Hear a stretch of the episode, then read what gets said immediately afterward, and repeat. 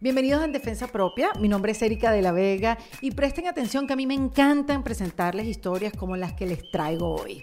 Hoy voy a conversar con una mujer que estudió, se preparó y se convirtió en una de las mejores en su área. Pero un día, como a muchas de nosotros nos ha pasado, pues las prioridades cambiaron, hizo su búsqueda interna para que entre su pasión y sus fortalezas creciera una idea y de allí naciera su propio emprendimiento. Y eso fue lo que pasó. Ahora, ¿te suena esta historia? ¿Te pasó o te está pasando o crees que te va a pasar? Pues bueno, no importa en qué faceta te encuentres, yo sé que este episodio te va a aclarar muchísimas dudas. Fíjate, hoy hablo con Karina Rosendo, una reconocida productora de televisión, una reconocida periodista y estratega de mercadeo digital que un día dejó de hacer todo eso para convertirse en emprendedora. Ella pasó de la televisión a la moda, porque su emprendimiento consiste en escalar los negocios de diseñadores de moda latinoamericanos. Por eso, en esta conversación me cuenta cómo los ayuda a darse a conocer en el mercado americano a través de una plataforma creada por ella, llamada Stitch Lab, que consiste en desfiles de moda, pop-ups, que son tiendas temporales, y una página web donde visibiliza el trabajo de los diseñadores latinoamericanos. Por cierto, todos estos eventos se van a llevar a cabo en la ciudad de Miami, así que si te encuentras por acá y quieres echarle un ojo a ver qué está pasando en la moda latinoamericana, te invito a que pases por stitchlabmiami.com. Saben que a mí me encanta conocer ese punto de quiebre en que las mujeres decidimos cambiar de etiquetas o de oficio o de vida. Y por supuesto en esta conversación hablamos de cuál fue el de ella. También hablamos de cómo encontrar lo que realmente te gusta hacer y que a la vez sea útil para otros. Hablamos de cuáles son las fortalezas del diseño latinoamericano y cuál es el estereotipo que ella quiere romper en el mercado americano sobre nosotros los latinos. Hablamos también que para lograr tus sueños tienes que tener bien claro a dónde quieres llegar. Y yo, por ejemplo, tengo bien claro dónde quiero llegar contigo. Yo quiero que te hagas miembro de la comunidad en defensa propia. ¿Por qué? Bueno, porque ahí vas a tener acceso a estos encuentros que hacemos mensualmente con nuestras invitadas y donde todos nos reunimos a hacer un poco de terapia, un poco de reflexión y créanme que estos encuentros son realmente sanadores. Puedes ver el último que tuvimos con Maripilio Ojeda sobre amar tu vagina entre muchos otros que tenemos ahí grabados para ti y pendiente que te voy a estar contando qué vamos a hacer en abril en la comunidad en defensa propia. También puedes tener acceso a videos exclusivos, códigos de descuentos y de una comunidad que nos apoyamos para que nuestros sueños se hagan realidad, por cierto. Si quieres más información, dale al botón de comunidad en endefensapropia.com. Ahora sí, los dejo con Karina Rosendo, que nos habla de la importancia de darnos cuenta que nuestra autenticidad es lo que verdaderamente nos hace diferentes y únicos y que nunca debemos dudar de eso. Por eso su reinvención pasó por conectar nuevamente con sus raíces en defensa propia. Bienvenida Karina Rosendo a acá en Defensa Propia. Wow. wow, digo yo, que qué bueno que estás aquí. Gracias. Necesitamos hablar tantas cosas, Karina. Ay, yo te quiero. Yo también. Yo estoy feliz que tú me invitaste. Qué emoción. No, yo Thank también. You so much. Además que me encanta hablar con mujeres inteligentes que, que hacen realidad sus sueños, que van por su pasión, que son trabajadoras y que, y que aportan. Y tú eres una de ellas y, y no sé, yo siempre he tenido muchas ganas de, de trabajar juntas. Algo, algo pasará. Algo, algo pasará. Ahí Sí. se, yo sé que sí.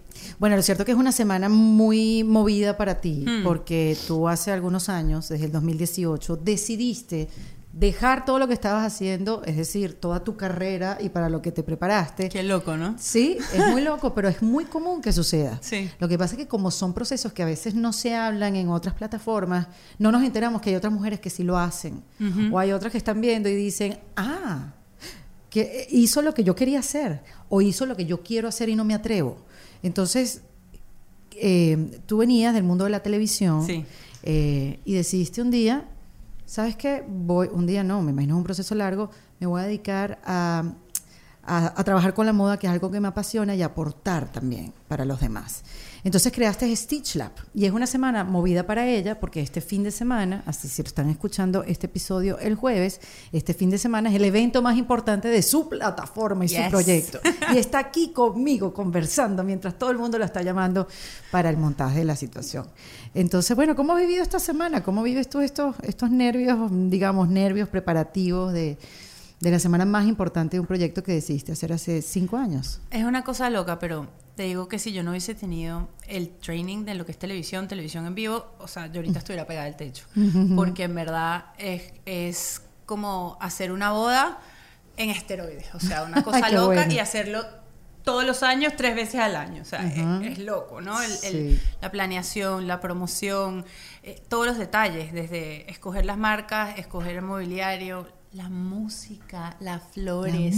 o sea, esos detalles. Son las cosas locas. Sí, o sea, llegarle a la prensa todos los años con el mismo cuento, la misma cantaleta. Entonces, ¿qué hay de nuevo este año? ¿Por qué tengo que cubrir tu evento? ¿Quién va? ¿Quién no va? ¿Te confirman? ¿No te confirman? O sea, it's a lot. Ok, vamos a poner en contexto a quienes nos están escuchando, nos están viendo. ¿Qué es Stitch Lab? ¿De qué se trata? ¿Cuál fue la idea inicial y cómo ha evolucionado en el tiempo? Mira, Stitch Lab es una incubadora de talentos latinoamericanos. Nosotros ayudamos a diseñadores latinoamericanos, talento de diseño de moda latinoamericano, a darle una vitrina y a darle una exposición aquí dentro de Estados Unidos. ¿Cómo lo hacemos? Lo hacemos a través de experiencias de consumo, que son nuestros pop-ups, en donde... Pop-ups son una especie de tienda... Exacto, pop-ups son tiendas que aparecen y desaparecen. They, pop up. Y ya luego desaparecen. Nuestros pop-ups duran tres días en la ciudad de Miami. Es el segundo año consecutivo que lo hacemos en el Design District, lo cual a mí, o sea, yo todavía no me lo puedo creer que un lugar que está lleno de tiendas de lujo esté enamorado de este proyecto y de estas marcas y que esté orgulloso de decir, yes, tráelas todos los años, que todos los años aquí va a tener un Qué bonito. O sea, sorprende, como que es verdad, tienen las mejores marcas. O sea, tiendas atómicas. Tiendas, que hay una que tú no te atreves ni a entrar y que, no, yo creo que me van a cobrar por entrar. Total. Pero qué chévere, ¿no? Sí, que apoyen a estas marcas que recién empiezan, porque hay unas que recién empiezan, otras que están más consolidadas. Tenemos una súper buena curaduría en donde tratamos de que todo el mundo tenga un chance de participar hay un porcentaje de marcas que ya están más establecidas en sus países, que ya de repente tienen un nombre más pesado, pero que sin embargo no tienen una presencia dura todavía aquí en Estados Unidos y están buscando entrar en ese mercado. Y luego tienes esas marcas chiquiticas que tú les ves el Instagram y tienen mil seguidores, dos mil seguidores, que de verdad están empezando, pero que tú les ves que tienen un potencial que tú dices, wow, o sea, a esta niñita hay que mostrarla al mundo, o sea, hay que que, que se vea su producto. Y gracias a Stitch Lab se dan conexiones de todo tipo. Se puede dar conexiones con compradores a nivel wholesale, ya vienen las dueñas de todas las boutiques de Miami, vienen ciertos personajes de grandes retailers eh, como Macy's, con quien estamos de partners. Ay, qué bueno. Y vienen y miran estas marcas y les hacen su compra, o sea, lo cual es increíble. Pero también viene mucho consumidor directo, o sea, audiencia retail customer. Así es. Y ese cliente luego se queda casado con la marca a través de su página web o a través de su Instagram y se vuelve como un comprador recurrente. Entonces ellas también crecen ese tráfico en su página web. Y ya luego viene la parte más linda de Stitch Lab, que es la parte de comunidad que hemos creado, en donde llegan los fotógrafos, las modelos, las stylists de Miami, las influencers, la prensa, gente como tú que está interesada en conocer marcas nuevas y en apoyar la moda latinoamericana y se da esa fusión y se da como esa colaboración entre el influenciador o entre los medios o entre la estilista que te conoció hoy como una marca chiquita, pero que te llama en dos semanas y te dice, tengo un shoot para la revista Elle o tengo una alfombra roja y aquel vestido tuyo que vi, quiero que me lo mandes y me lo prestes. Y de ahí en adelante, o sea, los, eh, ves que explotan. Puro crecimiento, exactamente. Puro crecimiento. Entonces, dentro de Stitch Lab, que es en verdad una tienda y es, una, un shopping experience durante tres días donde todo el mundo puede venir a comprar y la pasan buenísimo, eh, porque además la experiencia de que conoces al diseñador, el diseñador te presenta la ropa, te cuenta la historia. Es que la historia que, hay detrás hizo, de la cada historia uno. detrás. Eso es lo que te O sea, engancha a ti y también lo que uno quiere saber. Es bello. Mucho trabajo, eh, sobre todo las historias de emprendimiento que hoy en día conocemos. Mm. Eh, la pandemia también trajo muchos emprendimientos a que salieran a hacer su e-commerce, su tienda online. Tú sabes, que tomaran pasos un poco más serios, digamos, o que se que, que estructuradas, exacto, que estructuren su- sus marcas, ¿no? Pero hay historias hermosas. Mira, esto lo yo empecé en un tallercito y entonces yo solamente contrato mujeres porque quiero apoyar a las mujeres de la Total. región de mi país y entonces todo se hace sustentable porque el hilo es de aquí. Entonces, claro, tú usas una prenda de ropa, pero lo que hay detrás es mucho más significativo. Yo tengo marcas que tienen el, en la etiqueta tienen la foto y el nombre de la persona que hizo la prenda y cuántas horas duró. No te en lo puedo hacerla. creer. Es cool. O sea, Claro no todas sí. las marcas son así, pero está, cuando estás haciendo esa compra, es algo que va más allá, porque estás apoyando no solo a ese talento, sino al artesano que está ahí atrás y a los hijos de ese artesano que pueden ir al colegio gracias a una compra como la tuya. Entonces, y además la prenda es bella, ¿no? Sí. Que, que es lo chévere. Sí, sí, sí, sí. Entonces, y estar ahí con el diseñador que te eche el cuento y que además te diga, no, mira, eso no se pone así, póntelo así. And, y, and you get styled by the designer. Además, estás tomando un vino divino, hay una música exquisita, de repente Te ¿sabes? gastas todo tu encuentras con dinero. 20 amigas. Gastas todo tu dinero, le dejas ahí el sueldo a todos los diseñadores, todo muy lindo. Estamos Menos el saldo de tu cuenta. apoyando. El saldo de la cuenta es un peligro, sí. ¿Sabes qué bonito? Que, que trabajas, parte de tu trabajo es trabajar para los demás. Mm. ¿Por qué, por qué te dio a ti por esto? ¿Por qué te dio a ti por apoyar a marcas latinoamericanas? Yo creo que yo te lo conté a ti una vez en un almuerzo. Pero ahora quiero que se lo cuentes a todo el mundo. A mí, eh, yo, yo cuando me fui a Venezuela, yo me fui muy, muy, muy feliz, o sea, porque yo en Venezuela yo no encontraba mi nicho. Yo Fuiste quería a estudiar afuera. Sí, yo quería estudiar comunicación social y el índice para estudiar comunicación social, esa cosa- eso era una cosa de genios. yo, yo no entré, yo empecé a estudiar idiomas, después administración. Es y yo verdad, no es verdad que hablamos de eso, números. sí. Y entonces yo- y yo decía, pero ¿qué voy a hacer yo con mi vida?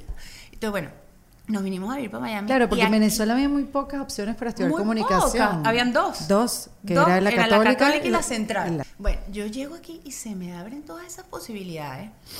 Y me acuerdo, yo estaba en la carrera en el segundo semestre y ya yo tenía trabajo en MTV. Estaba trabajando con MTV cuando MTV tenía MTV Latino, tenía acá Claro. el Road, o sea, eso era divino. Después empecé a trabajar es- escribiendo para el Dow Jones. ¿What? En una revista de economía, sí. No me preguntes cómo, pero bueno. Ahí yo, tú sabes, ra. Dios. Mm, Ajá. ajá, A mí y- eso me, parece lo más difícil del periodismo. ¿Qué? O sea, ¿El- eh, el de eh, financiero. eh, sí, total. Es, es muy difícil. O sea, tú puedes. Ojo, yo hacía unas noticas, unas reseñas Ah. sencillitas. yo no no escribía en la bolsa. Hasta las páginas amarillas, los No, sucesos, me bueno. parece hasta algo, algo que uno puede manejar mejor que Pero eso. es que te juro que he hecho de todo. Y yo decía, bueno, luego termino mi carrera, me voy a trabajar a CNN. Erika, yo todavía no hablaba bien inglés. Y yo estaba trabajando en CNN. Qué y en loco. CNN en inglés. En Entonces yo inglés. decía, este es el país de las oportunidades. Este, este, esta es la cosa más loca, el sueño americano. y las aprovechaste. mí. Claro. que yo todavía no hablo bien inglés y yo vivía allá sola en Atlanta y yo todas las mañanas yo manejaba y yo decía, esto es un sueño, yo estoy trabajando para CNN.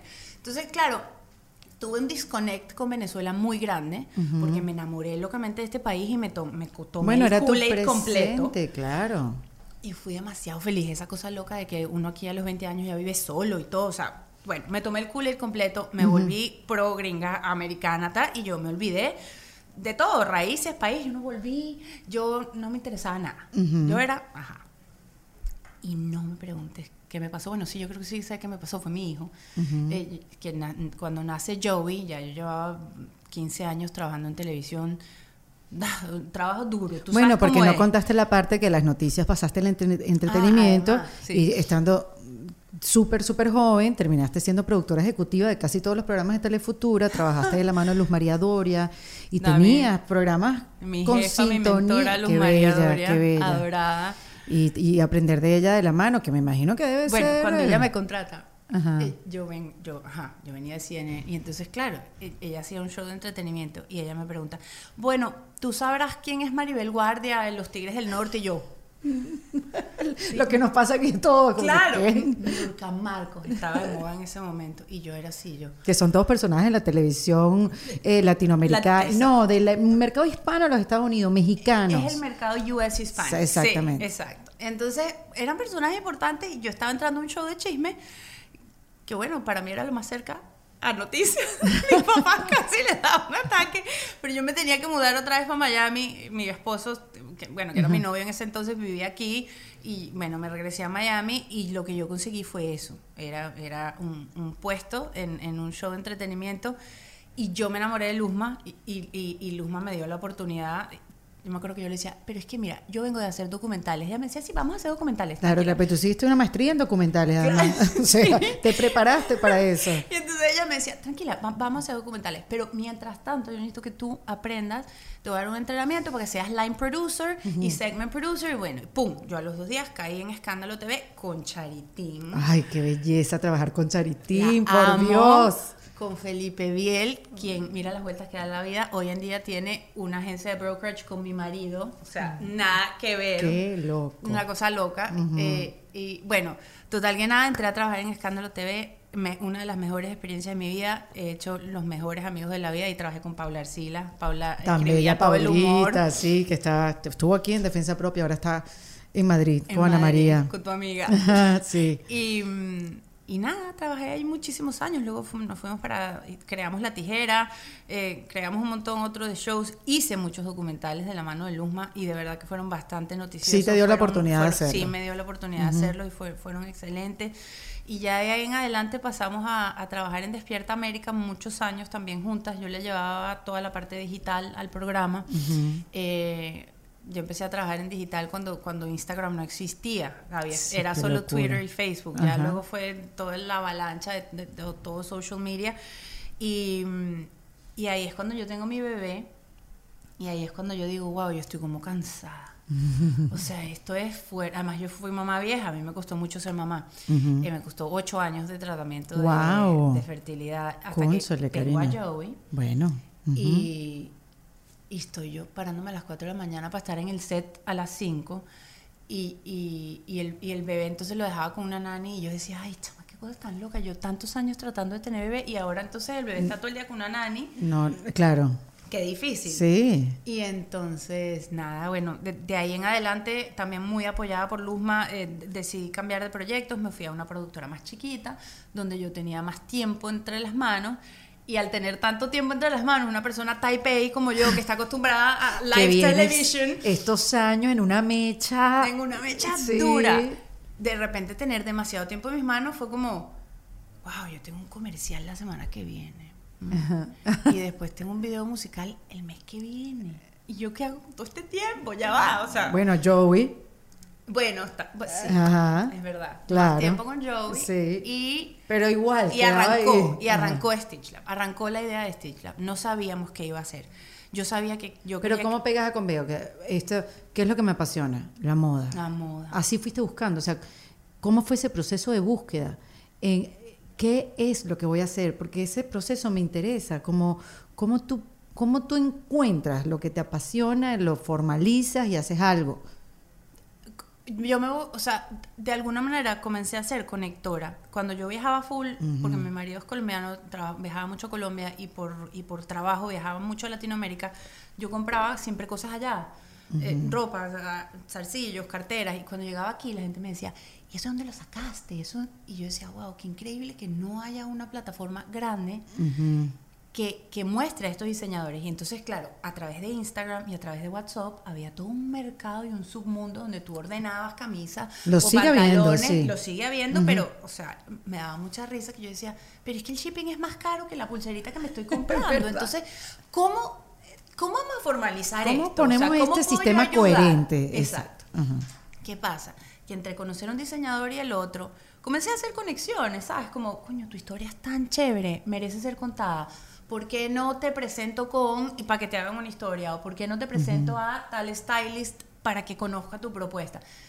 Y un día me senté y dije, pues este trabajo de conexión que yo estoy haciendo, que, que veo que me encanta y que soy buena para ello, ¿por qué no lo formalizo y por qué no lo hacemos una plataforma que ayude a los diseñadores latinoamericanos. Entonces allá estaba el tema de la moda, que me encantaba, aunque yo tengo cero entrenamiento formal en moda. O sea, yo soy No, una no, newcomer aquí Está en bien. esto, ajá. Pero bueno. Bueno, pero tienes tus fortalezas, o sea, sabes No, de total. muchas otras cosas para poder darle estructura a la moda. Que me da mucha risa. Y, y- y bueno, nada, el, era, el tema de la moda era el tema de, de producción, de alguna manera, del tema de, de co- de conectar y de ayudar y de impulsar. Y, y- y nada, hicimos nuestro primer evento en el 2018 en una casita en Brickell, éramos 13 diseñadores. Y ¿Quiénes te eran? juro, te juro que yo pensé, o sea, dijimos, habíamos estipulado, van a llegar 300 personas. Llegaron 1200. ¡Wow! Yo me quería morir. Esa es una, una casita que queda Una, como en la- like a la una redoma. Sí, es como un historic mansion que Sí. había ahí, que era como un, un coworking place Ajá. también. Sí, sí, yo me acuerdo de Y- ese evento. Y nosotros, tú fuiste, yo creo. Yo no fui, pero me acuerdo de ese evento.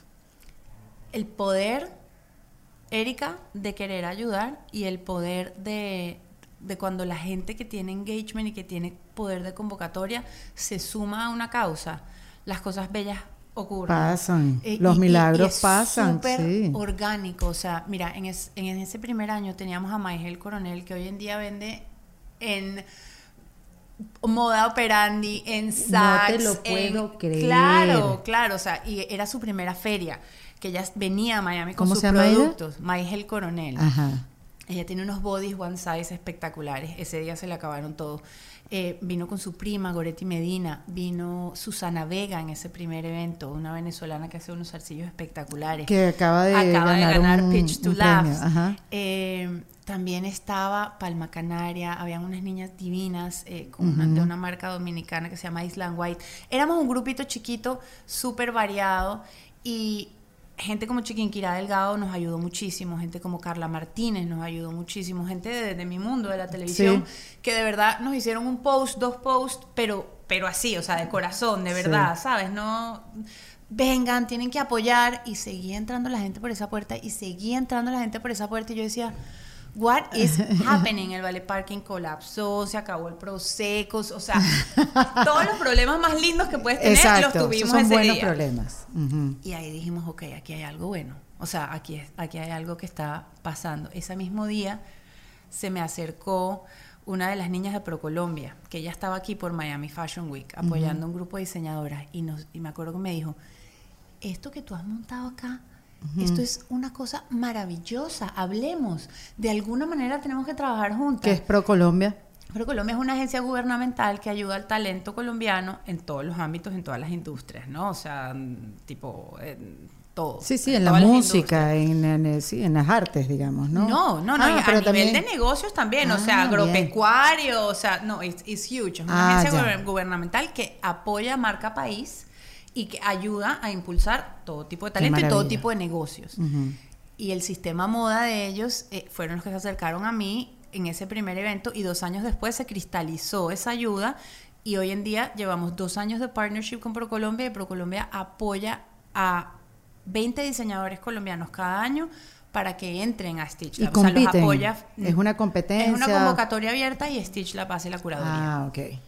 Este, es increíble que para que las cosas surjan necesitas el apoyo de todos. Es que Eh, El apoyo de eh, las mujeres, el apoyo del comerciante, el apoyo del gobierno, el apoyo de tanta gente a tu alrededor para que surja, para que tengas un empujoncito. Me, me llama mucho la atención porque me, me nombras Pro Colombia y tú dices, bueno, todos necesitamos impulsarnos. Total. Y, y eso de verdad em, ha sido el aprendizaje más grande en, en- en mi vida. Y es wow, uno cuando, tú lo debes saber, eh, cuando uno trabaja en televisión toda la vida es como, tienes tus contactos, tienes tus cosas, entonces es tuyo, tú, o sea, ¿sabes? Uno, no, uno no, no, o por lo menos eh, así era antes, Así era antes. ¿cierto? Porque Como además había tú protegías tu, tu- El conocimiento, tu puesto, Tu tu, puesto. puesto. porque es que no había muchos tampoco. Yo sé, ¿qué tal nosotras como mujeres? O sea, en verdad costaba. Sí. Pero bueno, ya, qué chévere, eso ya lo trajimos a la conciencia, ya, ya sabemos que no debe ser así o, o que, que hay otras maneras de hacerlo. De acuerdo. Y, y, y las veces que te abres, a mí Luzma me ayudó mucho en eso, que te abres y que das y que compartes, a lo mejor esa persona con quien compartiste no es chévere No contigo y, es. no, y no te lo regresa, pero el universo te lo regresa de Total, alguna manera. total. Sí, es Entonces, una energía ahí. Es una energía ahí que tú la sueltas, porque es que tampoco que vas a compartir para que me compartan. No, es una energía ahí que tú la sueltas y, y de alguna manera todo se te va a dar. Y a mí con Stitch Lab me pasó eso. Qué Fue belleza. como un boomerang de gente a quien yo cuando trabajé en televisión yo era muy behind the scenes, nada que de- a mí de hecho todo esto me da, me da, me da nervios, sudo, me, me, me, me la luz, la cámara, cámara. sí. Yo soy muy behind the scenes. Y, y yo me acuerdo que a mí me decían, tu Instagram es como para que explotara, porque es que tú todos los días estás con, o sea, a Despierta América llegaban todos los días Jennifer López, llegaba Claro. Salma Hayek, llegaba Cameron Díaz, llegaba- yo, yo primero muerta antes que tomarme una foto. Pues gente me Claro, eso o sea, es me- código de productor. Claro, entonces me daba como, como penita y, y- y igual con la gente de la industria y yo que nunca en la vida pues no pedí ni una foto, un día me tocó sentarme, agarrar el teléfono y llamar y decir, ¿será que tú me puedes ayudar con esto? ¿Será que tú me puedes apoyar? Y, chama, and they did. Ujú, Pero ¿por qué pediste ayuda? Porque tú te pudiste haber quedado sentada. Fue loco, fue loco, Qué fue loco, fue lindo. loco y, y explotó, explotó Stitch Lab y se, se volvió algo grande, se ha vuelto una plataforma importante, no solo dentro de la ciudad de Miami, porque ya es un evento como todos los años. Viene gente, viene gente ahí. En abril viene Stitch Lab, ¿no? y, y- y ya la prensa sabe y, y todo el mundo nos cubre y todo el mundo nos apoya.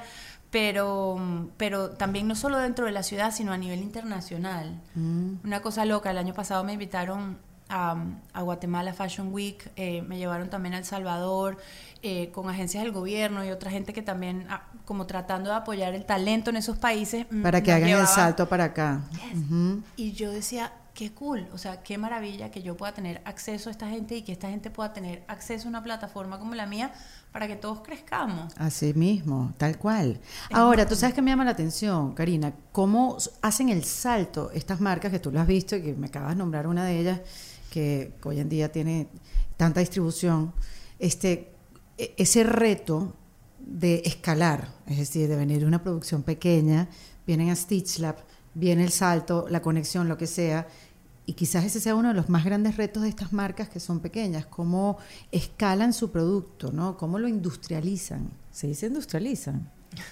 ¿Cómo podría ¿Cómo ser? lo comercializan?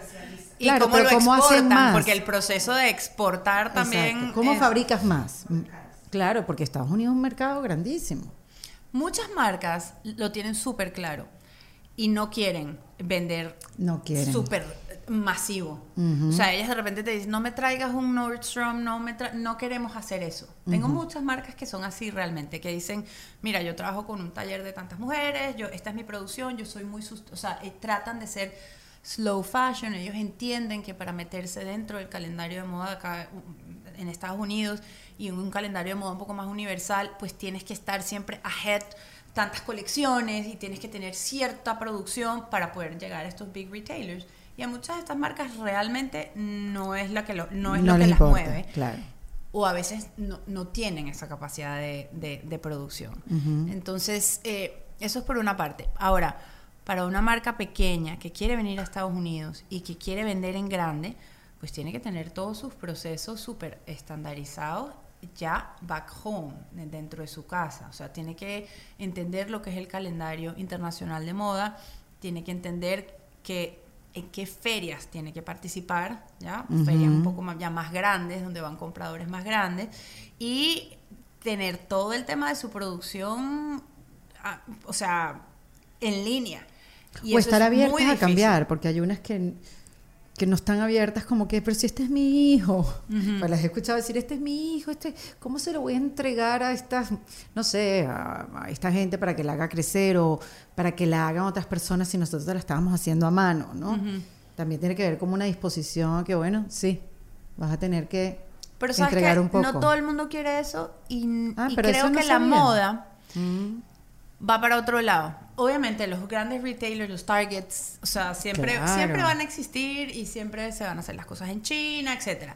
Pero yo siento que la moda latinoamericana busca de alguna manera mantener su identidad y dentro de su identidad está su forma de manufactura. Entonces, si hay algo Ah, que es muy bonito eso. especial, ujú. porque es handmade, ¿por qué lo vas a ir ahora a, A entregar así, sí, exacto, o a sea, desdibujar.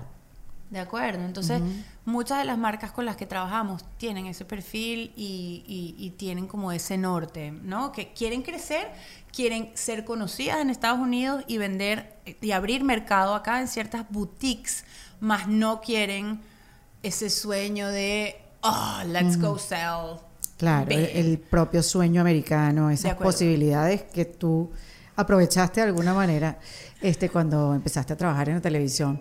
Hago esta pausa en esta conversación para hablarles de los amigos de Southdale Kia y de los servicios que ofrecen siempre pues adaptándose a las necesidades, bueno en este caso yo diría adaptándose a las comodidades de sus clientes, sobre todo en estos tiempos, ¿no? Que las rutinas nos han cambiado tanto. Por eso les quiero hablar de la posibilidad de hacerle el servicio a tu carro sin salir de tu casa. Así de sencillo. Y pues es muy fácil agendarlo. Tú entras a southdalekia.com y en el botón de servicios, eso, agendas el día, la hora y el lugar a donde quieres que vayan a buscar tu auto. Y listo, llega ese día, buscan tu auto, le hacen el servicio y luego te lo devuelven a tu casa o a tu oficina, dependiendo de donde quieras. Por cierto, no solamente te voy a invitar a que disfrutes de todos los servicios que te ofrecen los amigos de South Kia, sino que también los sigas en su cuenta de Instagram que es arroba South Kia para que te enteres de todas las novedades. Recuerda que es South Kia. Abre tu mente y maneja un Kia. Tú me habías dicho al principio de la conversación que te habías desconectado de Venezuela, que te metiste en el mundo americano, que estabas así, pero in love con todas las posibilidades maravillosas, que todas las aprovechaste. ¿Qué te hizo volver a, a Latinoamérica, a Venezuela? Porque vienen muchos diseñadores también venezolanos, pero más allá de Venezuela, Colombia, Centroamérica, ¿qué, qué te hizo voltear la mirada? Te, te contaba que, que, que me costó full ser mamá.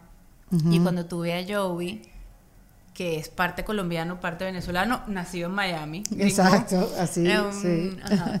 Eh, ahí yo creo que me volví a conectar con mi latinidad y fue como ver atrás y decir, wow, yo llevo tanto tiempo desconectada de mis raíces.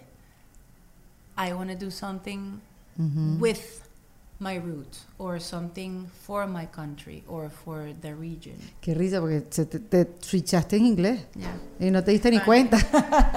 Esa es el- la cosa horrible de vivir en Miami. No, la cosa Es el divina. Spanglish. No, a mí me parece que es un idioma maravilloso. El Spanglish. Claro. Pero si tú no hasta lo en las practicas canciones. tanto. No, porque Tú- yo. Tú, te has yo- mantenido además con tu acento. porque yo no llegué tan chiquita como tú. Ya yo llegué hecha. Ya tú llegaste más sí, hecha. ya llegué hecha.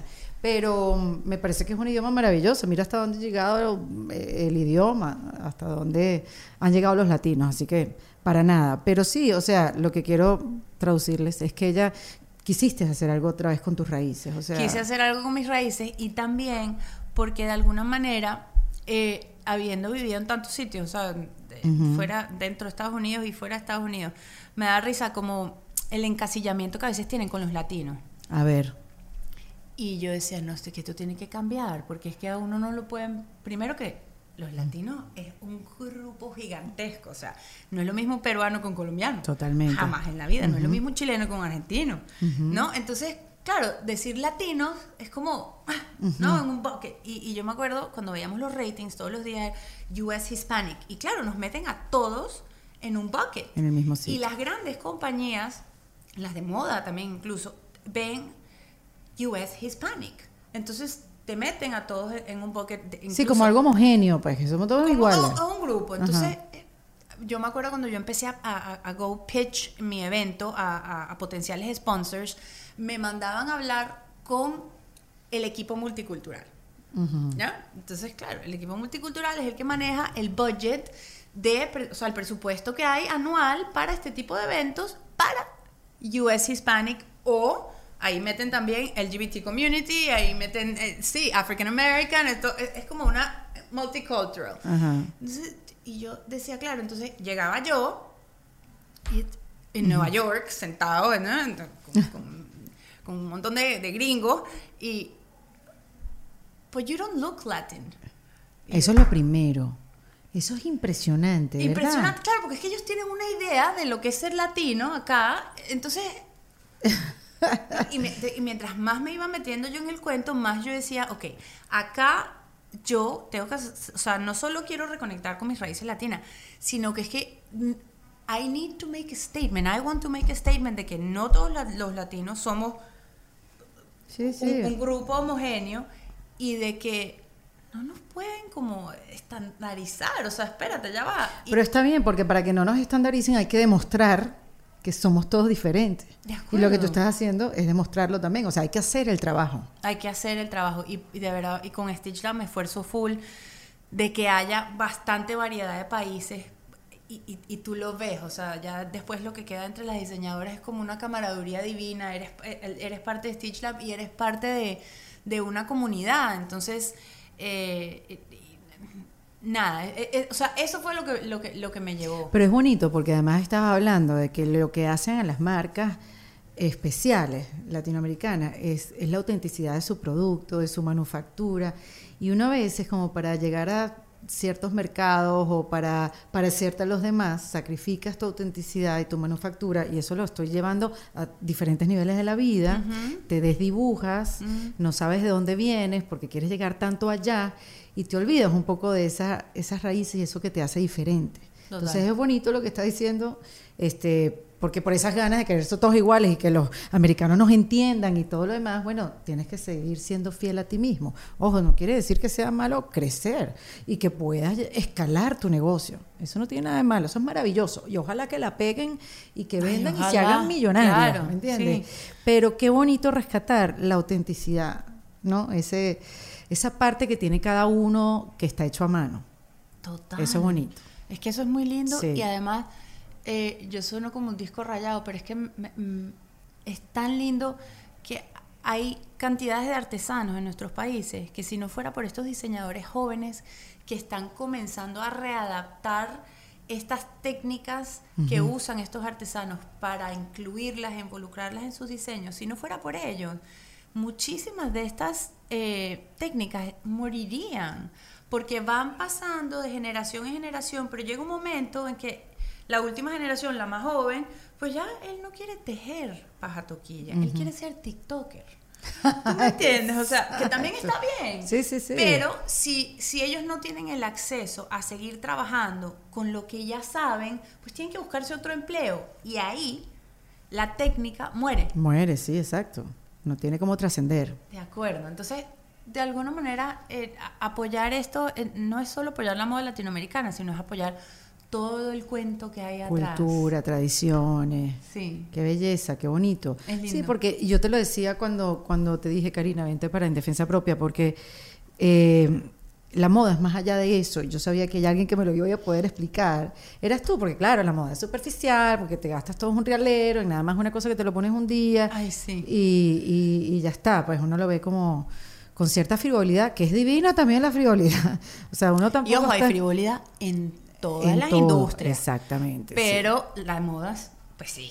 Total, sí, sí, y está mal. O sea, no, no, no es que yo esté invitando a todo el mundo a que solamente hablemos de, de crecimiento personal todo el día, a toda hora, porque por favor no se puede. No, no se puede ser tan denso. Sí, y lo he dicho en alguno que otro episodio, como que llega un momento que uno quiere que frivolidad, me quiero ir a comprar unos zapatos y quiero, tú sabes, como que vivir un, momento de... Bueno, vas a venir para Stitch ¿no? Obviamente, ah, además que tienen un desfile este año que antes no había. Eso es lo nuevo de este año Esa es la cosa loca de innovar, innovar. A mí me encanta meterme en líos. Eh, este año cumplimos cinco años. Qué belleza. Por eso fue. Este año cumplimos cinco años, llevamos cinco años haciendo pop-ups ya hicimos el marketplace online y era como que, ¿qué vamos a hacer ahora? Entonces, parte del crecimiento de este año es, vamos a tener dos pop-up maps, dos pop-ups más este año, uno en el Mall de Aventura, que se nos más arriba, más al norte. Y nos dijeron, queremos ser partners, queremos abrir las puertas de, un, espacio en nuestro mall para que traigan su moda latinoamericana. Fue espectacular. También loquísimo, un mall que abra las puertas a marcas pequeñas. Qué maravilla, qué cambio de mentalidad. qué cambio de mentalidad. Y luego queremos hacer otra edición de Stitch Lab fuera de, Miami, la, que la queremos hacer en Houston, que es una ciudad que nos encanta y donde nos compran muy bien. Y ya lo otro era, ok, ¿cómo celebramos? ¿Cómo celebramos? ¿Cómo celebramos? Bueno, vamos a hacer un desfile. hablaremos el viernes, ya me dirás tú cómo, cómo lo ves. Exactamente. Pero son 38 diseñadores latinoamericanos en una misma pasarela y lo que estamos haciendo con la estilista que está a cargo del, del, del- de los looks del Claro, de la del show. curaduría, de cómo se va a ver todo. Es venezolana también, se llama Mariela Ortega y el director creativo Pablo Constanzo, que los quiero Ah, morir. claro, Pablo es fotógrafo, por amor a. Cristo. Maravilloso. Él es el director creativo del, del, del runway y lo que estamos haciendo es que en cada modelo queremos juntar looks de tres y cuatro marcas. Entonces, en cada modelo vas a ver de repente una camisa de, de México con unos pantalones de Colombia, con unos aretes de Dominicana, con una cartera de Honduras. Y es mezclar eso, fusionar todos estos diseñadores en un solo look y mandarlo al runway. Vamos a ver qué pasa. Me encanta. Pero va a ser lindo, sí. Me encanta porque uno también un poco ya se está vistiendo así, porque lo lindo también de la, la moda latinoamericana, a ver si coincides conmigo, Karina, es que te puedes diferenciar. O sea, Claro. porque esta moda de que te vistes todo el mundo igual y viva Sara, amo a Sara, pero Viva Sara, sí. O sea, ¿qué vamos a hacer? Amamos Sí. Sara, después podemos ir aquí que está aquí Vamos, abajo. ya. Yo siempre que vengo paso no, pero pero te puedes diferenciar, o sea, que- Total, o sea, tú te vistes de cualquiera de las marcas que tengo yo en Stitch Lab y es muy difícil que vayas a un sitio y que alguien esté vestido igual que tú. totalmente. Y te juro que son prendas, Erika, que se van a quedar en tu closet un buen tiempo. O sea, son una inversión. Es algo que, ¿sabes? You're gonna use again and again. Sí. Y le vas a dar vida en la playa. Y te le la van a piropear, vida. como Es- dices sí. tú, como que, Y ¿dónde te sacaste eso? ¿De dónde sacaste Sí. eso? Sí, es cool. Porque lo que no hemos dicho también es que Stitch Lab tiene una página web y ahí puedes comprar también directamente piezas de los diferentes diseñadores. Sí, en, en la pandemia, como no pudimos hacer nuestro evento presencial, nos tocó reinventarnos como el resto del mundo. Eh, y el primer paso de la reinvención esa fue en Go Digital. Reunimos a nuestros diseñadores aliados y creamos un marketplace realmente. Yo no tengo tienda. Stitch Lab no tiene tienda. ¿Cuál es la diferencia? Ok, el marketplace es yo no tengo inventario de nadie. Ah, ya. Entonces, ya. entra la orden a través de Stitch Lab de Jessica Simpson en LA y el diseñador se activa, envía la prenda directo al cliente como Ya, Amazon, ¿ya? ok, Y yo lo que soy es un canal de promoción y un canal de venta donde ellos a través mío pues pueden eh, vender sus piezas. Súper, súper. Este, bueno, ya saben los que están aquí en Miami y están escuchando justamente hoy jueves o viernes. Este fin de semana pueden ir a Stitch Lab y conocer todas estas marcas maravillosas. En la página web también lo pueden hacer. Aquellas personas que tengan su marca también en Latinoamérica, que Sí. quieren crecer, llegar a los Estados Unidos, sueñan con, con llegar a este mercado, de repente darse a conocer dentro del mercado hispano en los Estados Unidos. Aquí hay bastantes hispanas que los pueden apoyar y que estamos gustosas de usar sus prendas que son auténticas, únicas. Así que, ¿dónde se pueden comunicar ellos? ¿Cómo te llegan a ti, Karina? Ahora yo quiero llegarle a Karina. Bien bonita la conversación, pero ¿cómo le llego? Eh, es súper fácil y me llegan de verdad que directo a mí.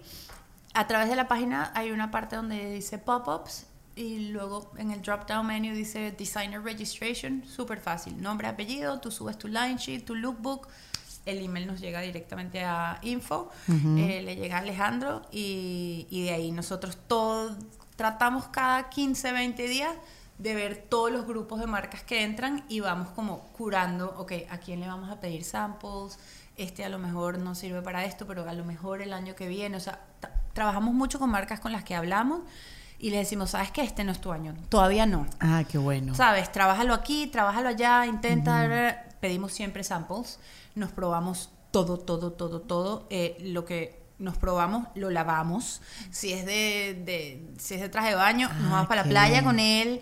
Eh, o sea, le vemos el afterlife a la prenda. Nos gusta también ver la reacción de la gente que nos ve la prenda. O sea, es todo un 360. Qué bien. Y mm, ya una vez que tenemos como bien evaluada la pieza, volvemos a hablar con los diseñadores y les decimos, ok, we think you're ready. O, ¿sabes qué? Trabaja esto, trabaja el tallaje, trabaja el o sea, fin, prácticamente una asesoría. Sí, free. Free, exactamente.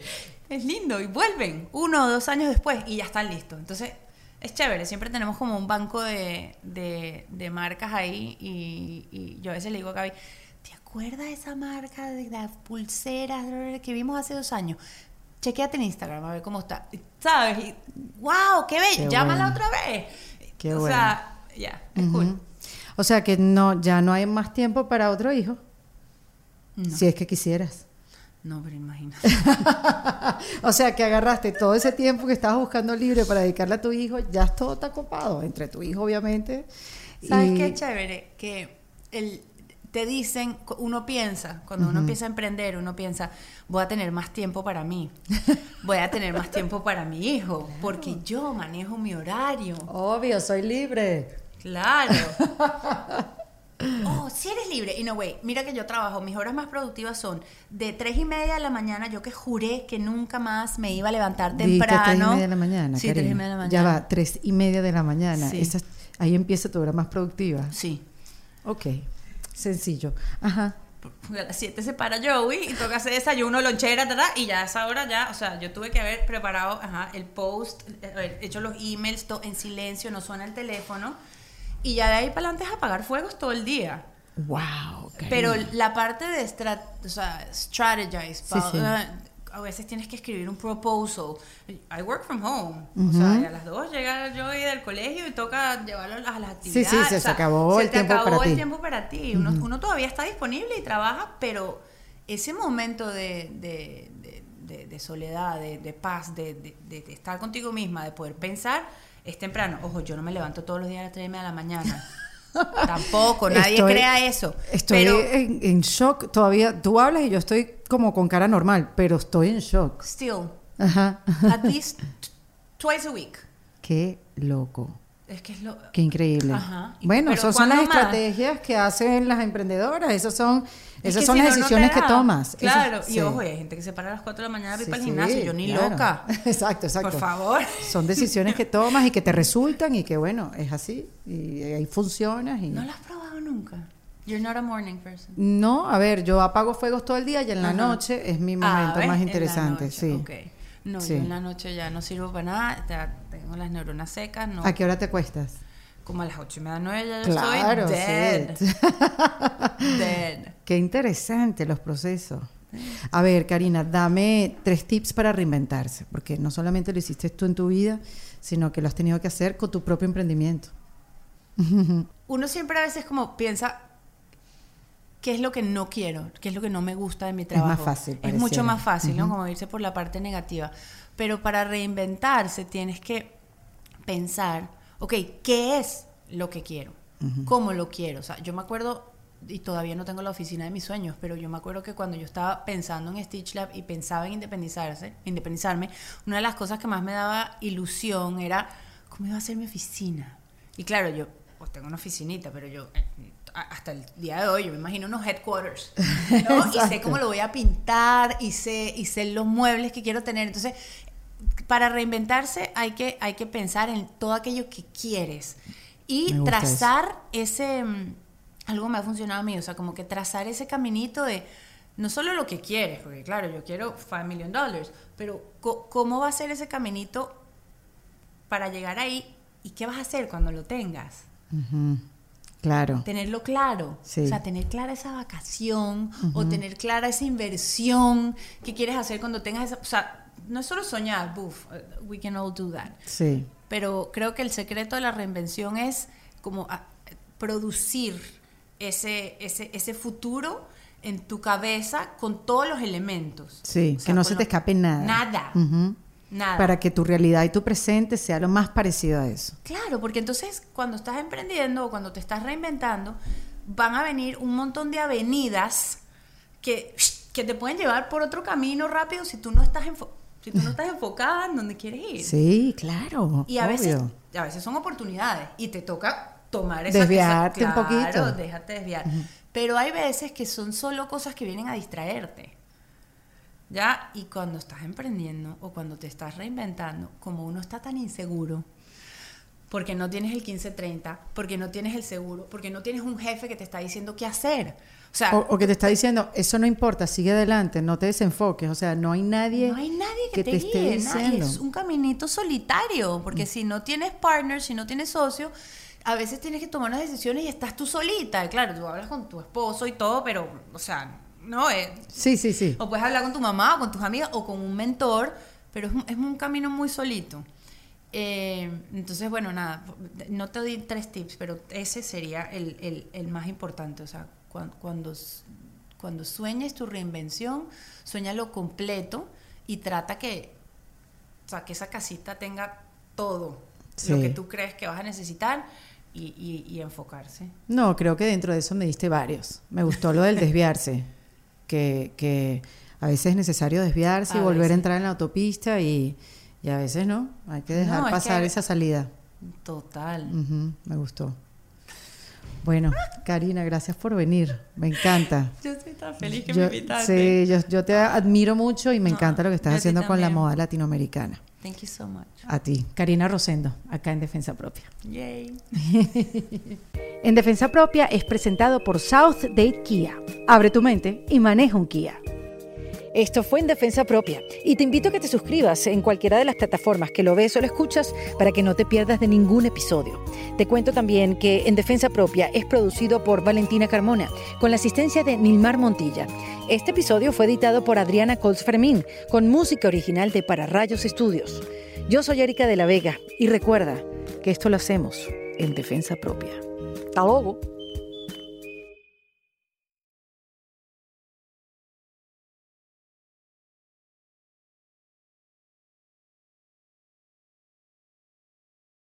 ¿Estás listo para convertir tus mejores ideas en un negocio en línea exitoso? Te presentamos Shopify.